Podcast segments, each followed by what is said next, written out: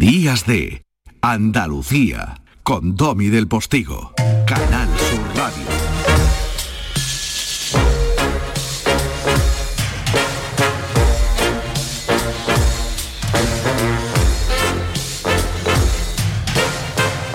Y esos vientos talentosos que suenan en la calle, con esa melodía que forma parte de una de las canciones conocidas de nuestro tiempo, son buenos vientos para que te recuerde que es una buena opción que sigas acompañándote, sobre todo en este día lluvioso en casi toda Andalucía, casi, casi, en toda no, para que sigas acompañándote de la radio, que es una compañía que no te va a fallar en absoluto. Y si lo haces con estos eh, días de Andalucía en que andamos enredados tú y yo, pues hombre, para mí mejor. Yo estoy contentísimo de que sea así, para que te voy a engañar. A propósito, que en un ratillo nos visita eh, alguien a quien yo le tengo gran cariño, el actor y dramaturgo andaluz Ángel Caballero, que viene aquí al estudio para hablarnos de su llorada amiga, la malograda modelo y actriz andaluza Amparo Muñoz. Y la obra que le ha dedicado, como ella misma le pidió, para hablar del último baile de Miss You, Miss You, Miss Universo. La obra se va a representar la semana que viene en Málaga y en Sevilla y algunas de sus funciones se enmarcan en el Congreso contra los malos tratos. La actriz más reguera asume el reto de encarnar a la frágil malagueña que llegó a ser Miss Universo cuando aún no tenía el escudo suficiente como ser humano y sobre todo como mujer, humilde, joven, hermosa, para la lluvia de meteoritos, personas y circunstancias que le prometía la montaña rusa del éxito tan temprano en un contexto claramente desfavorable. De Amparo vamos a hablar, pero antes tenemos una cita con esas postales sonoras que eh, normalmente nos trae nuestro compañero Jesús Nieto, ese periodista andaluz en Madrid, que hoy anda muy elevado y quizá no tan en Madrid. Querido Domi, ¿cómo estás? Mira, eh, verás que hay hoy como algo más que silencio, ¿no? Acuérdate que estamos a día 31, que mañana es uno, que estamos en la festividad de todos los santos y que hoy no te escribo desde la novena capital, hoy te escribo desde la primera capital para mí de Andalucía, que es, ya sabes, que es Málaga. Y no solo desde Málaga, sino desde una parte de la provincia que recientemente ha sido declarada Parque Nacional. Ahora que te estoy grabando la postal, estoy en la cima del Torrecilla. Una temperatura de 7 grados que para ser octubre finales no está nada mal. Así que nada, he dejado Madrid porque dejar Madrid aunque sea poquito, como ya he escrito por ahí, es algo positivo.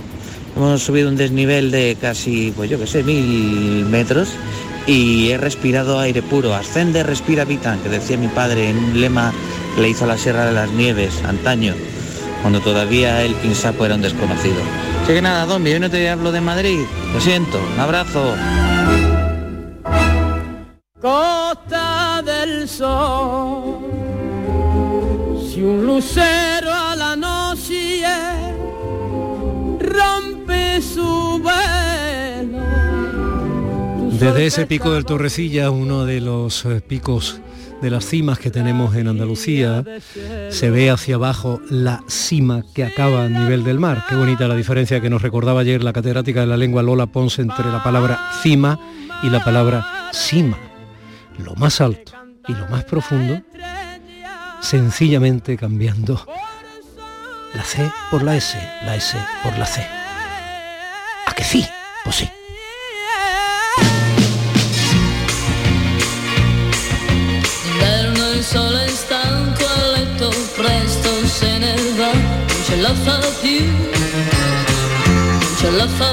Y de los maravillosos gorgoritos de Antonio Molina a este... Mmm, Mache Fredo Fa, qué frío hace ya. De nada, una cantante italiana que tiene mucho que ver, no solo con la sensación de frío que puede hacer en lo alto de una cima, sino con la sensación de frío que te puede traer la vida. Ángel Caballero, tú a mí me has traído mucho calor viéndote, qué alegría. Igualmente, Domi, qué alegría verte. Está guapo, ¿eh? No, que va, ¿eh? Sí, sí, te estoy viendo, que me sienta elegante. Tú no te vas a maquillar de monstruito, ¿no? Mm, por ahora no, por ahora no. Me estoy reservando bastante para las funciones que nos quedan por delante que en estos tiempos hay que cuidarse y, yo soy muy responsable en ese sentido. Cuando escuchas eh, la voz todavía de tu amiga Amparo, ¿qué sientes? Por ejemplo, cuando opinaba esto de eh, cuando llegó a ser Miss Universo, etcétera. Estaba cansada, la verdad es que viajar como Miss Universo de guapa oficial por todo el mundo me cansaba. ¿no? Ya había hecho tres películas en Madrid siendo Miss España, tenía un, oficio que me gustaba porque me, me, gustó el cine, me enamoré, nada más vi la primera película, hice la primera película, me enamoré del cine. Y entonces decidí que quería ser actriz. Y de repente me voy al concurso de Miss Universo, lo gano. Y entonces, claro, tengo que viajar no durante un año, sino durante dos por todo el mundo de guapa oficial, no, no lo resistía. A los seis meses renuncié. No renuncié antes porque no, no pude, ¿no? Me amenazaban con que no pudiera trabajar y todo. Esto forma parte de una de las entrevistas que concedió Amparo, en este caso con, con Carlos, con Carlos Herrera. Y se enamoró de muchas cosas, Amparo, de muchas cosas.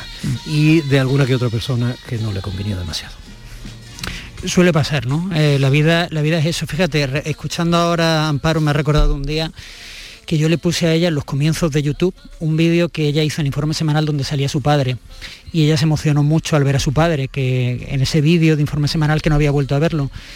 Y ahora yo al escucharla, fíjate, también, también me vienen a la cabeza muchísimos recuerdos, pues como este que te acabo de contar. Claro. Asumir la responsabilidad de reinterpretar, de encarnar eh, a Amparo Muñoz no es nada fácil. ¿Por qué pensaste en más regueras? Es que esto, a ver, tampoco es una, no es un biopic sobre la vida de Amparo. Es no, una, pero la gente la va a identificar. Eh, sí, puede ser porque, a ver, es, una ficción inspirada en la vida de Amparo homenaje a Amparo, pero a muchísimas otras actrices de los 60, de los 70, de los 80, la época de la transición, del destape. Y pensé en, en, Mar porque Mar tiene algo que me recuerda mucho a Amparo. Es una persona aparentemente muy fuerte, pero cuando la conoces, cuando rascas un poquito, te das cuenta de que tiene una enorme fragilidad. Y eso es lo que me, hacía recordarla y es lo que me, transmitía, ¿no? Eh, lo mismo, ese cariño, esa ternura que me transmitía Amparo. Marregueras, buenos días. Buenos días. Uy, mira, qué bonito eso, Ángel, como se nota que ya me conoces, por mío. Son muchos meses ya, Mar. Son mucho, mucho tiempo, sí, es verdad. La verdad es que aparentemente eh, doy la sensación de una mujer así como muy fuerte, pero luego en realidad, y tengo como un pronto así como muy guau, pero luego es que sufro con todo y, y la verdad es que estoy absolutamente apasionada por poder trabajar con estos compañeros maravillosos. Mar, no te hace justicia la llamada, ¿vale? Entonces eh, vamos a intentar volver a conectar contigo a ver si lo conseguimos, eh, si lo conseguimos un poquito mejor. Vaya, ¿vale? Yo sí que os oigo perfectamente. Bueno, pues a veces las relaciones de ida y vuelta no funcionan en la misma dirección. Venga, te vamos a volver a llamar. Venga, un besito. Vale. Bueno, pues eh, Mar es otra mujer también muy fuerte. Vuelve en cierto modo a la interpretación, ¿no? Bueno, yo creo que nunca, nunca ha dejado de, la interpretación de lado. Ella siempre ha estado ahí. Es una persona, recordemos, que ha estrenado en, España cosas tan importantes como el musical Chicago, nominada al Goya por una película de Miguel Albaladejo, El Rencor. Y, bueno, es que las carreras de los actores son así. Eh. Mar también aguanta cierta etiqueta de, corazón, ¿no? Por, por, el hecho de haber sido pareja de Tony Cantó y todo esto. Todas estas cosas acompañan a veces queramos o no, pero acompañan a veces a personas que tienen una dimensión pública como sois los actores. ¿no? Sí, bueno, eh, eso tendrías que preguntárselo a ella, yo ahí eh, no lo sé porque yo nunca en ese sentido me he expuesto públicamente. Es que estoy intentando engancharla para que se la oiga bien con esa voz maravillosa que tiene, ¿no? Sí, no, a ver, eso yo imagino que sí, lo que pasa es que en ese sentido yo siempre he intentado mantener mi vida personal muy alejada de lo que es mi vida profesional. Eh, yo nunca he tenido ningún problema en responder nada, pero es verdad que siempre intentas mantenerte una parcelita de, intimidad para ti, porque tú cuando estás en el escenario, estás delante de una cámara, tú ya das mucho de ti. Entonces, eh, también darlo todo, yo creo que es demasiado. ¿no? Mar, ¿hasta qué punto pesa? Le pesó mucho, Amparo, ¿eh? muchísimo. ¿Hasta qué punto pesa la vida personal en lo profesional? Hablábamos un poco de, haberte visto en los papeles en su momento, con la relación con mm. Tony Cantó y todo esto. ¿Cómo? Que digo que hablábamos un poco de haberte visto en los papeles por tu vida personal, por tus parejas, etcétera. Bueno, yo creo que en mi caso, concretamente, yo siempre he mantenido mi vida personal muy, muy al margen. Eh, entonces, lo que sí pesa es poder o tener la responsabilidad de interpretar para mí uno de los personajes eh, más complicados por varias razones. Eh, siempre digo que sí, que es verdad que llevaba mucho tiempo sin subirme en unas tablas y yo creo que eso ha sido para mí también el volver a arrancar, el sentir la seguridad que, bueno, pues afortunadamente también he tenido dos compañeros, como digo, que me están ayudando y que me dan esa seguridad, pero y luego por otra parte, eh, pues Ángel conocía muy de primera mano a Amparo, eh, tenía ese amor, ese cariño, ese y claro, luego poner como decía Ángela al principio, yo no estoy interpretando a Amparo Muñoz, es una, es son los últimos meses, está inspirado en ella y en muchísimas actrices de cualquier, de, otras generaciones, incluso de esta generación que de algún momento o en alguna manera o en, en algún momento de su vida han sufrido alguna de las series, de las cosas que, ocurren en la función. Hemos tomado mucha referencia y sobre todo yo también te digo, yo le decía a Mar cuando estábamos ensayando y tal, había muchas cosas de, incluso de ella misma, de, sentimientos, de cosas que, que yo le decía, Mar, esto Tú has pasado por esto, tú conoces esto otro. Claro, yo conozco lo que es estar, claramente, y lo digo, conozco lo que es estar sin trabajar y que no suene el teléfono y que nadie te llame y que creas que a ver qué es lo que has hecho mal y te pongas a pensar y dices, pero ¿qué he hecho mal?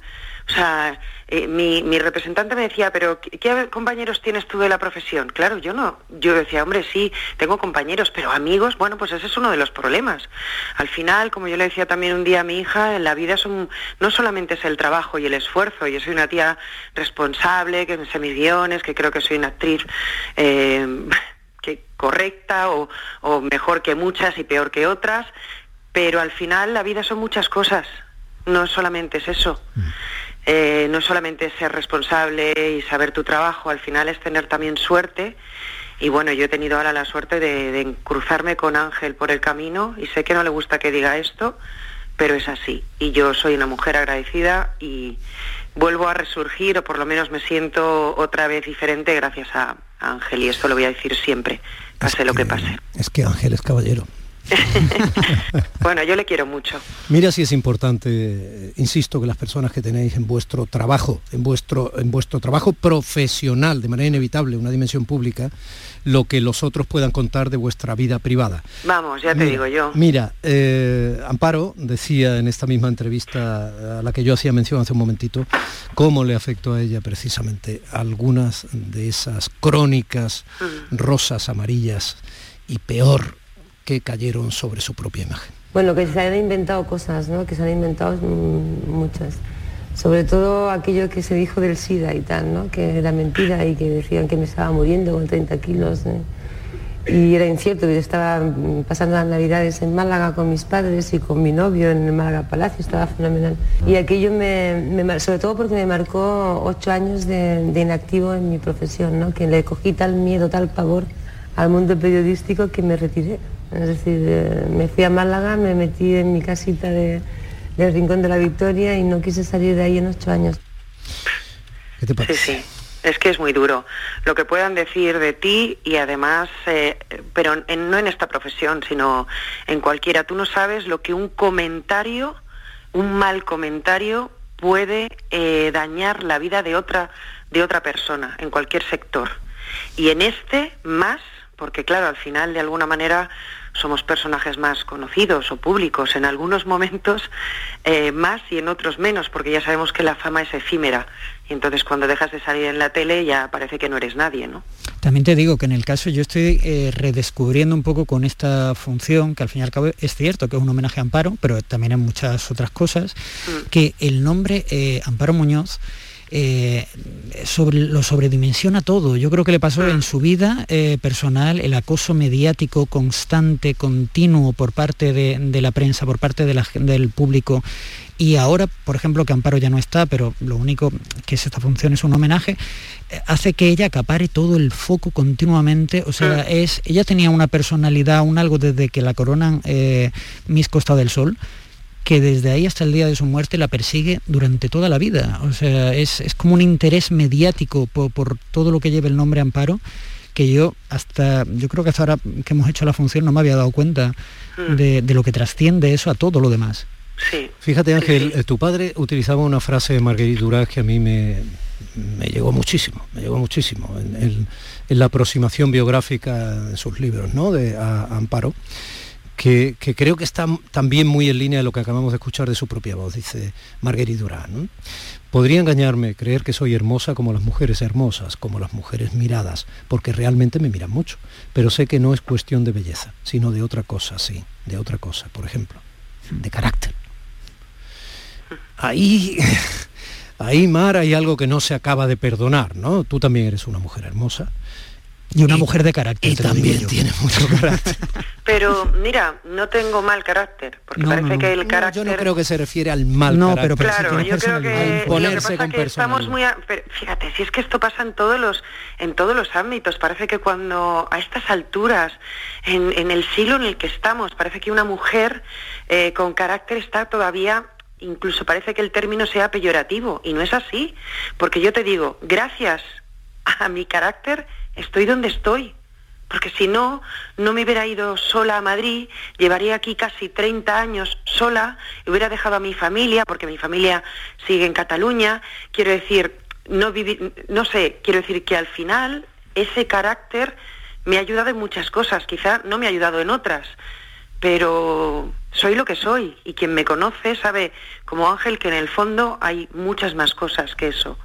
Y por eso eres perfecta para interpretar este personaje porque la protagonista de esta obra, te recuerdo que es una mujer con mucho carácter, mm. con mucho carácter, con mucha fuerza. Te diría que incluso más que yo. Sí, sí, sí, sí, eso es cierto. Eso sigue, sigue por esa senda, Ángel. Eh, está muy bien, Mar dice, yo soy lo que soy. Mm. Y, qué era? ¿Quién era Amparo? para mí era una amiga, para mí era una amiga que una vez eh, que quería que se le hiciera justicia como actriz, que yo creo que en algunos aspectos se sintió infravalorada por Málaga, que eso yo creo que era una cosa que le dolía a ella, aunque en ese sentido no expresaba tanto, pero ese festival de cine que tantas veces le robó un homenaje, que tantas veces eh, la dejó de lado, eh, yo creo que eso a ella le, la marcaba, porque no podemos olvidar que Amparo llevó el nombre de Málaga no solo por, por España, sino por el mundo. Eh, lo que pasa es que al tirar la corona en los 70, pues en lugar de pensar, oye, ¿qué valor ha tenido esta mujer? ¿Qué ovarios tiene para renunciar a todo? Una niña de 19 años, de 20 y pocos años. Eh, decimos, ay, vamos a ir a por ella y vamos a lincharla y hacen un linchamiento mediático que la acompañó, ya te digo, durante toda su vida. Pero para mí era mi amiga, para mí era la persona que me dijo que me pusiera por, primera vez delante de una cámara, la primera persona que me, me emociona un poco, ¿eh? La persona que me, que me que yo quería hacer teatro y ella tenía una fe ciega en mí y me pedía que le escribiera una obra de teatro cuando todavía yo ni se me había pasado por la cabeza escribir teatro. Para mí, para mí era, era ella, la persona con la que me reía y a la persona a la que yo quería mucho. Y por eso este homenaje, yo creo que se lo debía. Que después de Donde mueren las palabras, mi primera obra, cuando pensé en hacer una segunda, dije, es el momento. Y, y por eso este, este homenaje os voy a contar que cuando me pasó la función eh, Ángel, me puse a leerla, yo creo que acabé como a las 2 o las 3 de la mañana llorando como una Madalena, no solamente porque la función es el, escrito el, era absolutamente maravilloso, sino porque, claro, evidentemente en algunas facetas me veía muy reflejada. No pude yo no solo hacer estas cosas, pero no pude otra que escribirle diciéndole que esto tenía que ser mío.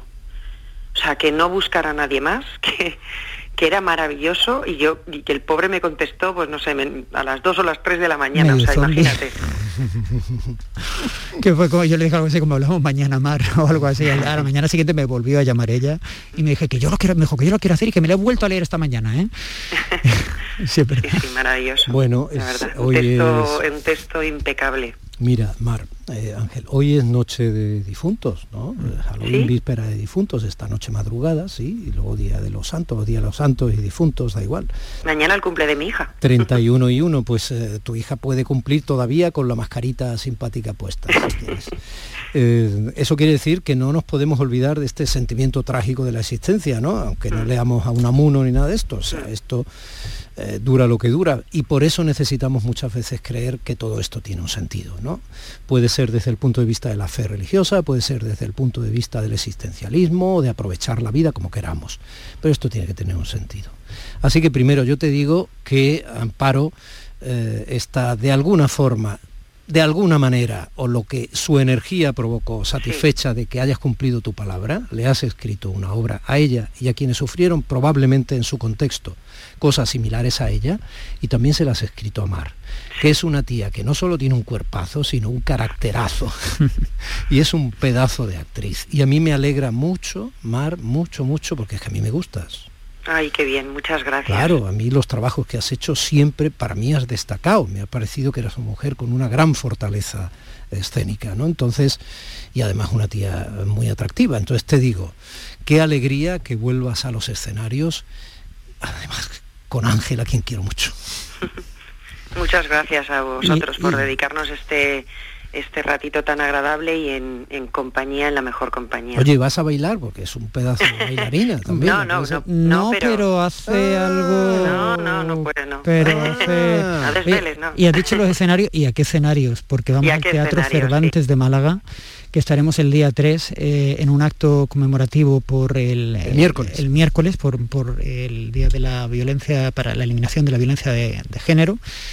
Y, al Teatro Cervantes, que es la primera vez. O sea, el Teatro Cervantes en Málaga, en Málaga a, ti te supone tela. Es que es mi primera vez en el Teatro Cervantes. Entonces, impresiona, es, impresiona, es el sueño de mi vida. Yo en ese teatro, con 10 años, eh, con mi primera obra que me llevó mi madre, descubrí que quería ser actor y que dedicaría mi vida a esto. y ahora, pues... ¿Cuál fue la obra que viste en 10 eh, años? Después de la lluvia, es Sergi Belbel. Ah, bueno, ¿y en Sevilla dónde vais? Y en Sevilla vamos al Teatro de los Remedios, también por el 12 Congreso Internacional contra la Violencia de Género. ¿El día? El día 12 estaremos, estaremos ahí. Y, eh, perdona, el día 12, el día 8, el día 8. El día 12, no, no, no, el, día 8 y el día 12 y el día, el día 12 estaremos en Aranjuez. el lunes, no mañana, el otro lunes. El otro lunes. Y el 12 ya es Aranjuez, sí, sí, es que, perdona, que son las fechas y, como no lo Yo es que sin, sin, escaleta no sé vivir. O sea, En Aranjuez, en Aranjuez, Mar es capaz de bailar el concierto de Aranjuez. Hasta ese nivel llegamos. Stanotte amore non ho più pensato a te. Ho aperto gli occhi per guardare intorno a me. E intorno a me girava il mondo come sempre. Qué bien que hayas puesto a Jimmy Fontana también en la función. Porque esto no pasa de... Como yo le digo la función a ella, le digo, hay cosas por las que el tiempo no pasa y permanecen tan bellas como años atrás. Como le pasa a Mar. Como le pasa a Mar. Exactamente igual. Reera, guapa, un beso enorme. Mucha suerte. un besito, gracias, gracias. Ángel, guapo, un beso muy grande siempre. Otro norma para ti, Domi, qué, qué alegría verte. no sabes qué, qué, te voy a decir que Por mí te puedes quedar a vivir aquí en el estudio. Ah, pues me quedo. Tengo que ir a hacer una función, pero luego vuelvo. Bueno, todos salimos de casa y, luego volvemos. Mucha suerte. Muchas gracias, Domi.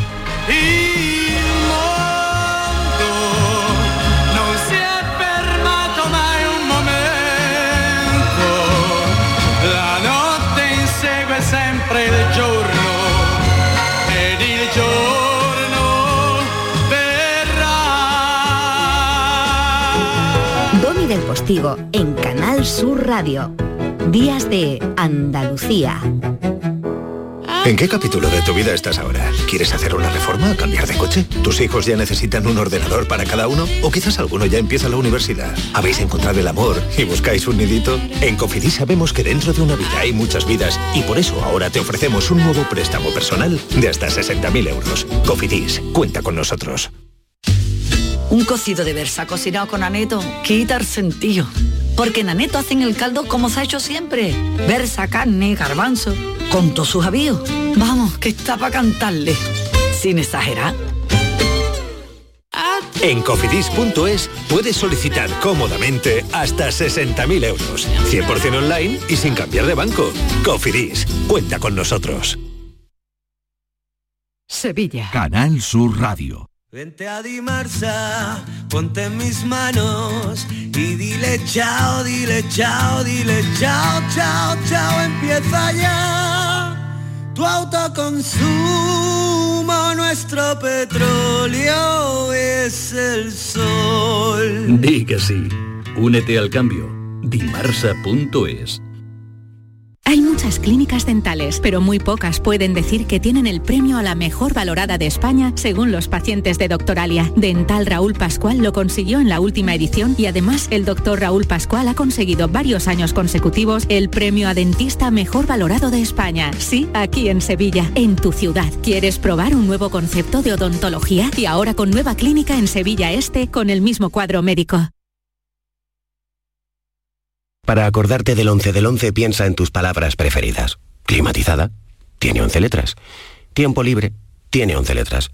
Islas Caimán, 11. Pues pulpo tiene 5. Ya, pero pulpo a feira tiene 11. Ya está a la venta el cupón del sorteo 11 del 11 de la 11, con un premio de 11 millones y 11 premios de un millón. 11 del 11 de la 11, el día que recordarás siempre.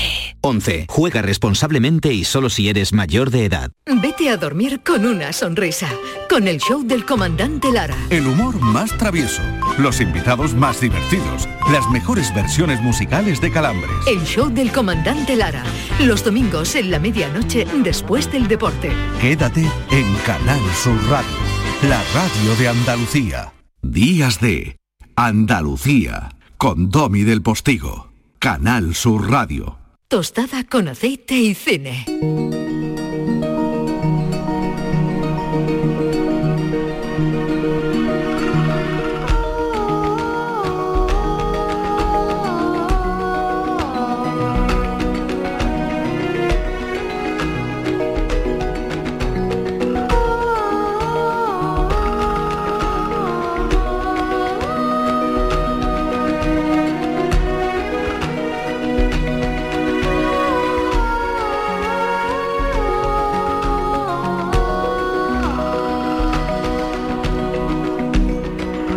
Bonito es llevarse por esta banda sonora de Avatar. Yo creo que James Cameron se quedaba dormido, Juanlu, cuando, cuando estaban montando la película y la iba oyendo. ¿Estás dormido tú? Que te habías quedado dormido tú, que te has tardado tanto en entrar que, digo, se ha quedado dormido Tommy, estaba de la entrevista anterior. Los oyentes, los oyentes que me quieren, no como tú que suele ser muy interesado e intencionado, eh, saben que merezco un respirillo. Hombre, por supuesto, todo lo que tú quieras y más, pero que, he visto que has tardado, digo, ¿está disfrutando de la música o te sigue Te voy a decir la verdad, y voy a decir la verdad a todos los oyentes. He salido corriendo a hacer un pipí. por favor, pues no lo cuenten, por favor, si son tan amables.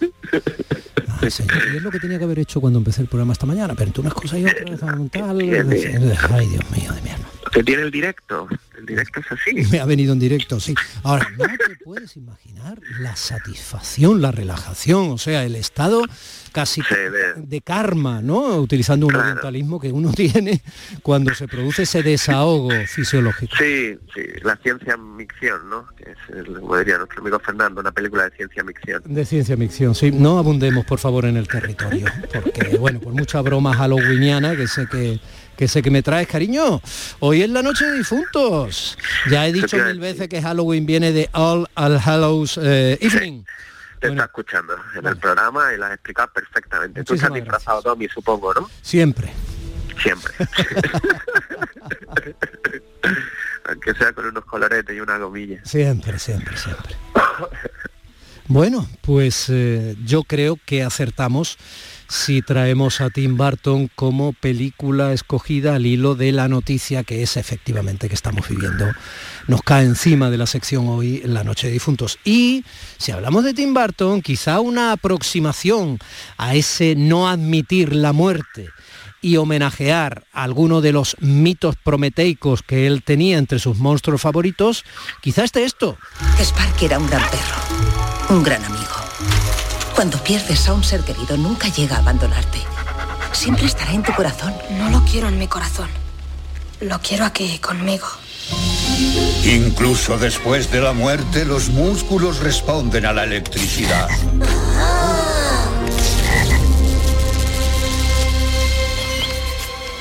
¡Sparky! ¡Es increíble! Eso puedo arreglarlo. Bueno, esto es un corto y bueno, él lo terminó, digamos, lo, estrenó y tal después de nuestra maravillosa pesadilla antes de Navidad. Pero, pero, ya estaba ahí Juan Luis Artacho, ya estaba ahí.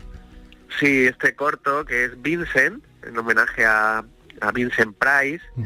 Eh, que rodó en el 1982 cuando era animador este, de Este no es Vincent, ¿eh? este es Frankenweenie. Ah, ah Winnie. Me encanta, bueno, sorprendido. Frankenweenie, que es un poco posterior a mí. Es, anda, anda, intenta arreglarlo. y donde, hay también muchísimos homenajes de Tim Burton a todo ese universo que estabas diciendo. Te he dicho mito, prometeico, no aceptar la muerte, un niño al que se le muere su perrito, pero con un poquito de electricidad de por medio, pese a lo cara que está, lo revive, en fin, el Frankenstein detrás, mi chiquillo. Bueno, pero entre Eduardo Manos Tijera y Vincent también pasa prácticamente lo mismo. Estamos hablando de la historia de Frankenstein, de los muertos vivientes y de todo este universo que traemos hoy aquí a Halloween.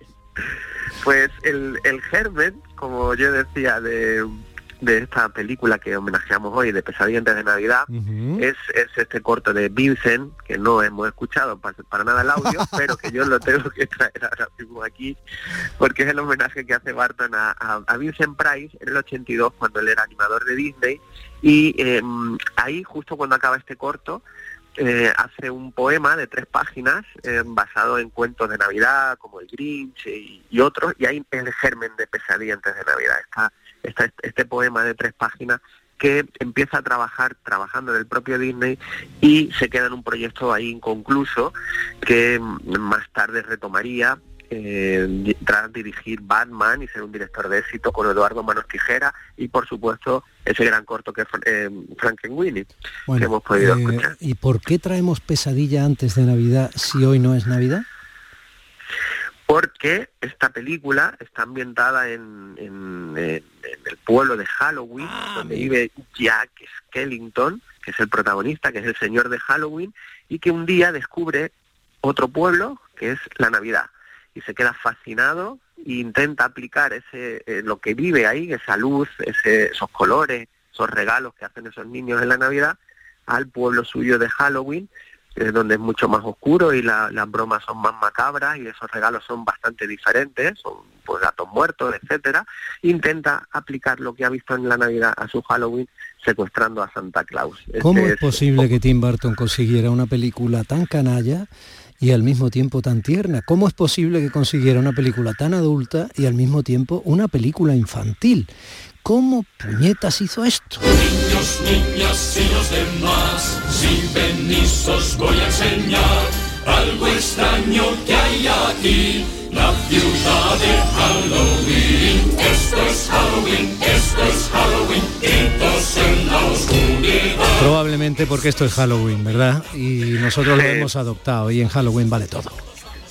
Sí, se unen eh, varias, varias circunstancias para que nazca una película tan asombrosa como esta, sigue siendo casi 30 años después, esta maravilla de animación de stop motion, de rodada plano a plano, eh, por, creada por Tim Burton y rodada por Henry Selick, que no había hecho ninguna película hasta entonces, no había dirigido ninguna, y después sí haría James y el melocotón gigante para ¿eh? también estupenda, con un tono maravillosa película y maravilloso libro también. Sí, exacto, de Roald Dahl si no me equivoco. Sí, sí, no te equivocas. y Los Mundos de Coraline, que también lo dirigió él, eh, también basado Neil Gaiman, si no recuerdo mal, que era el texto del, mundo de Coraline. Y eh, acaba de sacar hace dos días el nuevo teaser de la nueva película de Selig, después de 12 años, que se estrenará el año que viene. También una película de, de ambientación gótica muy parecida a, bueno a Pesadilla y a los mundos de Coraline, ese mundo oscuro pero a la vez tierno, ¿no? Como tú decías, que, que, encuentra Barton la manera de producirlo dentro de Disney, aunque el, sello de Disney más adulto es el que lo estrena, pero claro, e, e, era el momento Barton, había hecho Batman, Eduardo Manos Tijera, el hombre de éxito de Hollywood, y Disney tiene los derechos de esta historia de pesadilla de Navidad. Entonces se arriesga en un formato que no es el que más le apetece a Disney, sobre todo por la oscuridad, ese ambiente gótico que estamos describiendo y, una especie de musical de Broadway, pero muy oscuro. Eh, pero ellos ven un, que, que van a trabajar con un director de éxito, que hace poco habían tenido mucho éxito, quien engañó a Roger Rabbit, y quieren coger esa estela y hacer algo, y invirtieron muchísimo dinero, más de 20 millones de euros en el rodaje de esta película que tiene más de 230 decorados, que ocupó más de 19 platós. Eh, para que los oyentes hagan una idea, cada minuto de este de rodaje es más de 10 días de, rodaje eh, para un minuto de la película. Es decir, eh, la película tiene 73 minutos, pues bueno, podemos calcular y sumamos ahí más de dos años de rodaje que tuvo esta película, ¿no? Con 227 marionetas, 400 cabezas intercambiables para, para el protagonista, Jack, ¿no? Y sobre todo la música de Danny Elfman, eh, que es amigo íntimo de Tim Burton y que había trabajado ya con él en, las películas que hemos mencionado y que venía de un éxito muy notable con Los Simpsons, que también la música de cabecera es de él. Pues sin haber leído nada de la historia, solo lo que le había contado por encima Tim Burton, eh, crea este, este musical, que es al final Pesadilla antes de Navidad, un musical gótico maravilloso, y, las canciones y la música de, del Man tienen mucho que ver en el éxito de esta película, que ya es un clásico, no de la Navidad, sino de Halloween, y, que si podemos escuchar algún temita más, Domi, tenemos por ahí para, para ver la música de Elman. Escuchadme todos, os voy a hablar de la ciudad de la Navidad. Hay objetos tan extraños, no podéis imaginar que a mi mente puede hacer volar. Es un mundo especial, yo os lo quiero explicar y lo vas a intentar. Me dije una vez más y os reúno a todos aquí. Y debéis creer lo que os cuento aquí, porque es tan real esto para mí. Miren, veámoslo. Atención a la calidad del doblaje en español, ¿eh? Esto se llama regalo. La, banda sonora original y, toda la, obviamente las voces originales de la película son estupendas, pero la banda sonora en español y las voces de los dobladores son magníficos. Son magníficos. Y además no nos importa nada. Primero porque a mí me importan pocas cosas ya con mi edad. Segundo, segundo porque estamos hablando de marionetas que hablan, quiero decir, que, cualquier actor bueno que sepa ponerles voz, pues que no estamos viendo al actor, quiero decir, estamos escuchando su trabajo de voz. De hecho, el que canta en original eh, es del propio Danny Elfman, que decía que fue su trabajo más sencillo de crear estas canciones porque se sentía muy identificado con el personaje de Jack. Mm. Decía que él era igual que Jack. Y, entonces que le fue muy fácil componerla, no sé. Me lo creo. Al mismo tiempo que el despeluchado de Tim Burton, genial por otro lado, es un niño grandullón, es otra cosa también. Es que son personajes muy, muy peculiares. Es lógico que sean íntimos amigos y que mucha gente se encuentre en la recreación, pese a los sacrificados y el riesgo que supone, sobre todo para los productores, montar eh, espectáculos cinematográficos como este. Fíjate si es importante el personaje de Jack, que en toda Hispanoamérica la película no se llamó Pesadilla antes de Navidad, que es el título original en inglés, vamos. ¿eh? La traducción más original. Claro, es The Nightmare Before Christmas, ¿no? Se llamó El extraño mundo de Jack. En la Navidad hay un rey sin igual, según dice, se hace respetar. Y también he de contarte, y esto es algo impresionante, una langosta puede parecer. En trineo va siempre en Navidad, con enormes sacos en sus fuertes brazos. Eso es lo que oigo decir. Convertir el terror en un miedo que no asusta es una genialidad. El espíritu de Halloween. Totalmente. Eh, recomendar también con, esta película una, un poemario que, editó, si no recuerdo mal, eh, Anagrama, em, de, de, Tim Burton que se llamaba La melancólica muerte de Chico Ostra. Esto yo cuando era adolescente se vendía solos, porque había que acompañar a esta película y al universo Barton, que fue en los 90 un boom increíble en todo el mundo, pues este poemario también muy recomendable para los fans del universo Barton sobre todo de aquel Barton, yo creo que con los años no ha ido envejeciendo muy bien, no sus películas, sino sus nuevas películas. Y su cabellera tampoco ha ido envejeciendo bien con los años. El, dicho con todo respeto a su genio. que muchas veces exigimos a la gente y a los héroes, esto lo comentaba Pérez Reverte hace poco en una entrevista, exigimos a la gente y a los héroes que en cada momento, incluso cuando van a hacer caca, sean héroes. Y usted, no funciona así la vida. No, no funciona así la vida. Pues el, justo en este año, que es el mejor, el más creativo de Tim Burton, él, no dirigió la película, como hemos dicho, que fue Henry Selick, que solo se pasó por el rodaje cinco o seis veces para supervisar todo lo que él había diseñado, ese universo es suyo. Y, y mientras estaba rodando Batman vuelve y estaba en la preproducción de para mí su gran obra maestra que es Ed Wood.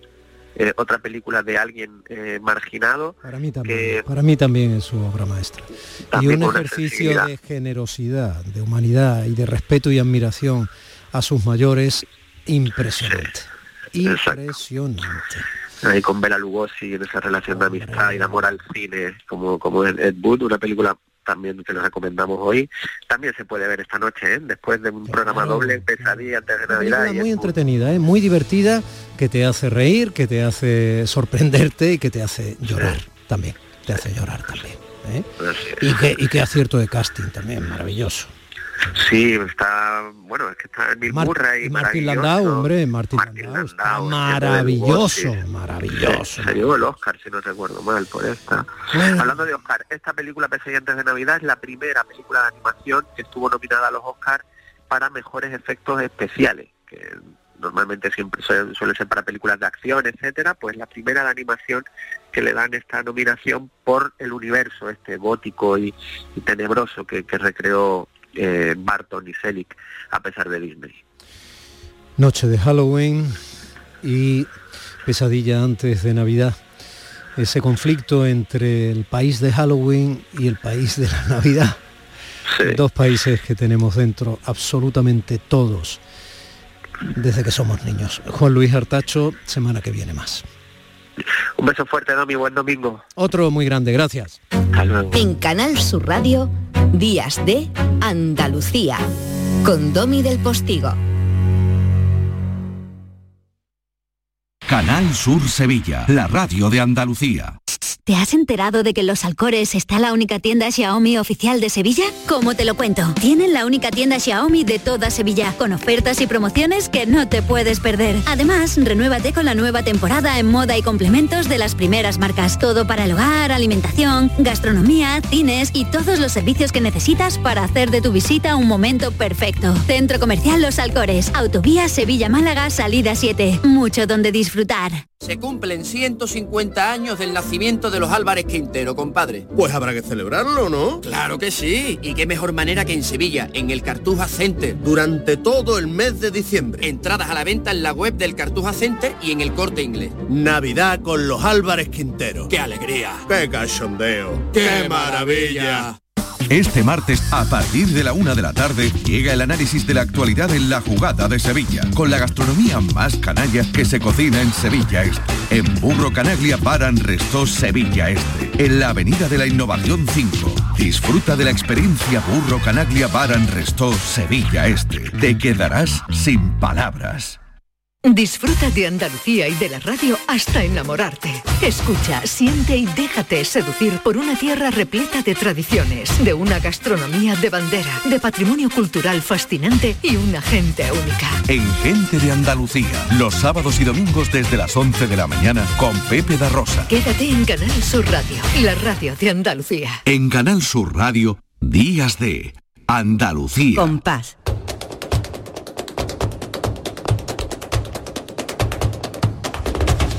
paz y después gloria. Lourdes Galvez del Postigo quería hablarme de leyendas del flamenco, pero como le, se han celado con Juan Luis Altacho, se han celado. Y ha dicho, mm, ¿cómo meto yo ahí el cazo argumental? ¿Cómo lo meto? Y me acaba de cambiar en cinco minutos todo lo que teníamos previsto y me ha dicho, es que hoy es la noche de difuntos, ¿verdad? Bueno, amiga, claro, claro, de eso se trata. No, no que ya lo tenía preparado. Además me ha encantado la sección de, Juan Luis, como siempre, pero he aprendido mucho de Tim Burton, que de él yo nada más sabía la Charlie y la fábrica de chocolate y Batman.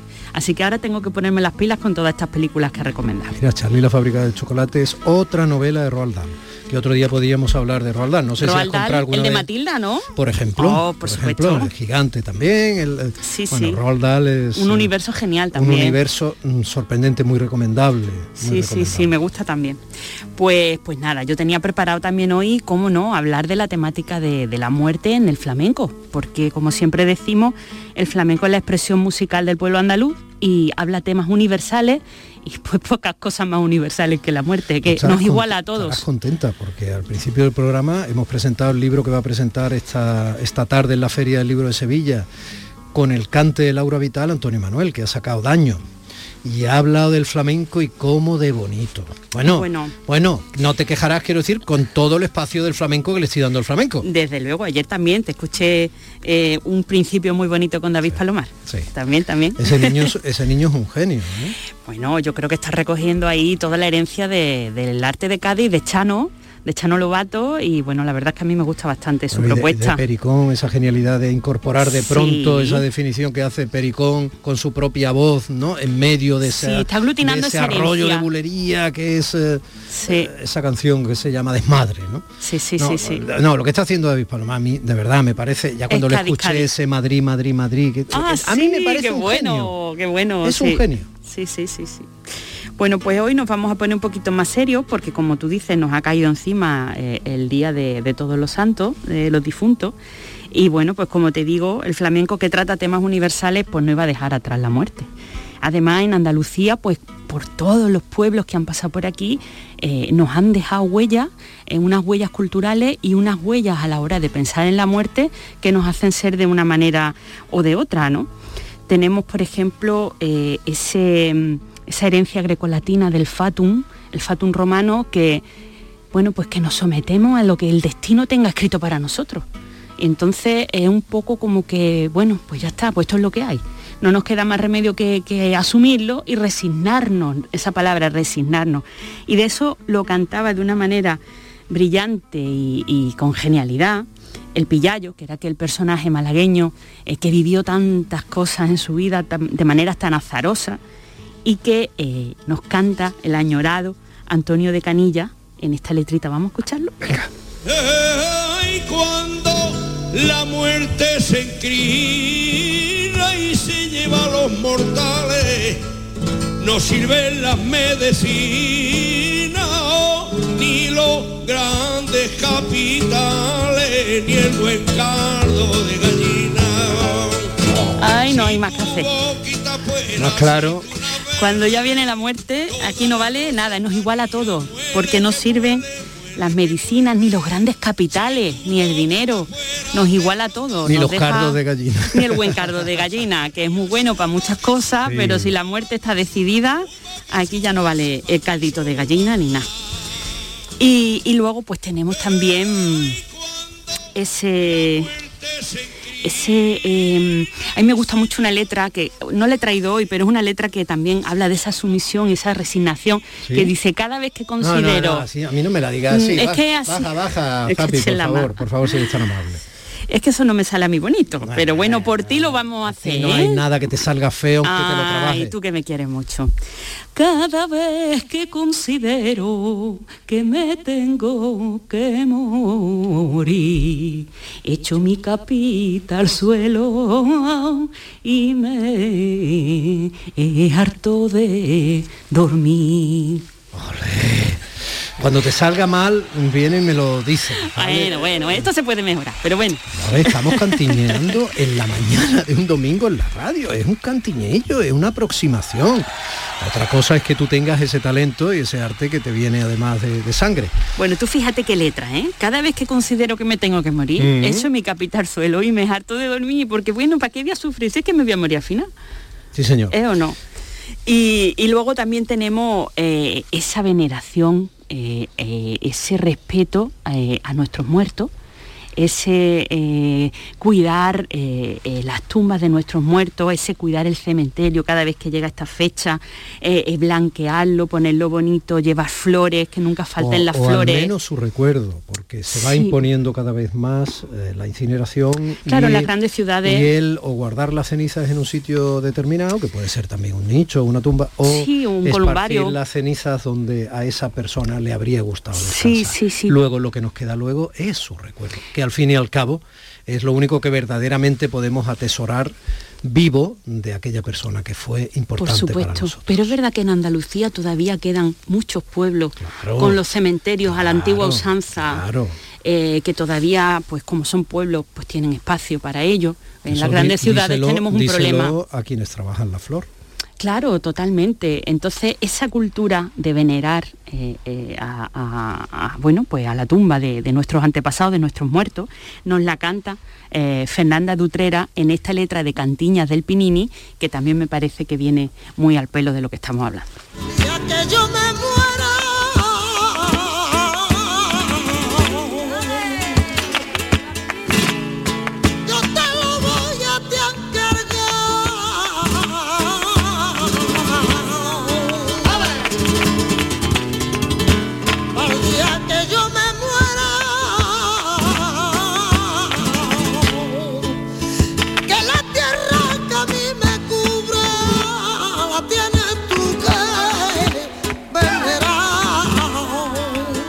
Tienes tú que venerar.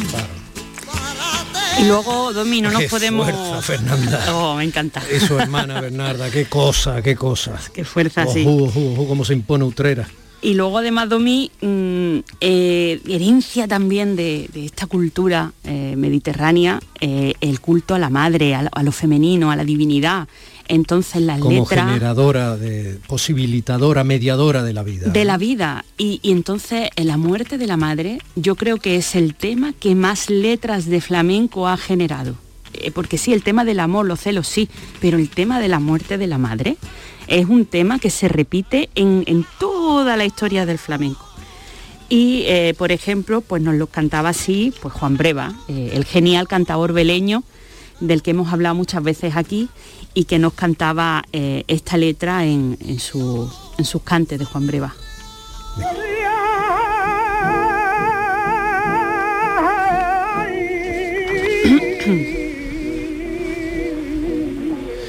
Sonido antiguo, Sí. recuerden que estamos casi visitando el siglo XIX-XX. Sí, esto es en torno a 1910.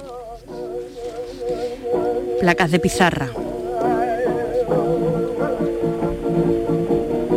Vuelve a nacer. Fíjate que eh, el maestro Gil de Galvez, que hoy ha hablado de la importancia en la música clásica de la malagueña, ha situado un poco como alimento de lo que fue la música nacionalista española, que tanto fascinó a músicos de todo el mundo, siglo XIX también, ¿no? fundamentalmente principios del XX, el jaleo de Jerez y la malagueña. Y, y- y donde ha llegado la malagueña, de hecho hemos puesto una grabación de la Orquesta Sinfónica Filarmónica de Berlín. Sí, sí, por O sea, supuesto. tocando la malagueña. O sea, Sí. Pues hablaba de que no sabía si Juan Breva y Albeniz se habían conocido cuando Albeniz paseó, cuando hizo sus rumores de la caleta. Es por posible. Y que iba a bicharlo. Qué bien, porque es posible. Muchos mm, artistas de lo clásico se, se maravillaban de, de Juan Breva e intentaban pasar a partitura eh, su- su- sus cantes y no lo podían hacer por la cantidad de melismas, es decir, de notas chiquititas que metían en cada sílaba.